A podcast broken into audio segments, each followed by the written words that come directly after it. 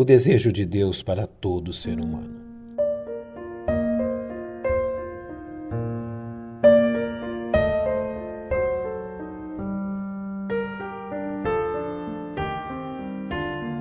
É perceptível em meio à humanidade que é considerável o número daqueles que professam crer em Deus, mesmo demonstrando pouco ou nenhum conhecimento quanto a quem Deus é e o que deseja deles.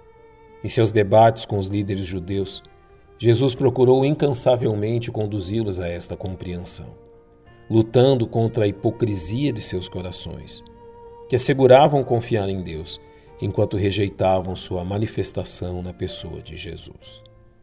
O sexto capítulo do Evangelho de João nos apresenta uma longa disputa entre os líderes judeus e Jesus, que firmemente lhes aponta o caminho que deveriam seguir ao dizer-lhes que a obra de Deus é esta, que creiais naquele que ele enviou. Jesus reafirmou àqueles homens o desejo de Deus para com eles, revelado em si mesmo, o que faremos bem em examinar. É interessante perceber a importância das narrativas apresentadas pelo apóstolo João neste capítulo, começando pela multiplicação de cinco pães e dois peixes, que serviram para alimentar uma multidão de cinco mil homens com suas mulheres e crianças, revelando o poder divino de Jesus. Logo após este fato, encontramos o Mestre andar sobre as águas, indo ao encontro de seus discípulos, que imediatamente chegaram a seu destino após encontrarem-se com ele.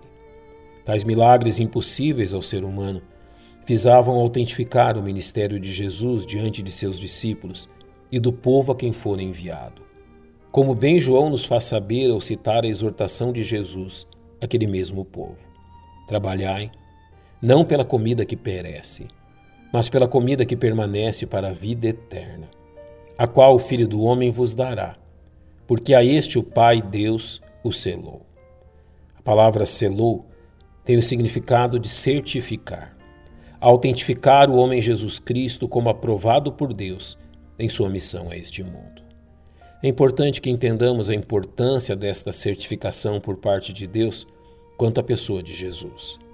Ao permitir que Jesus realizasse estes e muitos outros milagres, Deus certificava aquele povo que Jesus de Nazaré era o homem prometido nas profecias, a fim de revelar o próprio Deus à humanidade como bem João descreve no princípio de seu evangelho.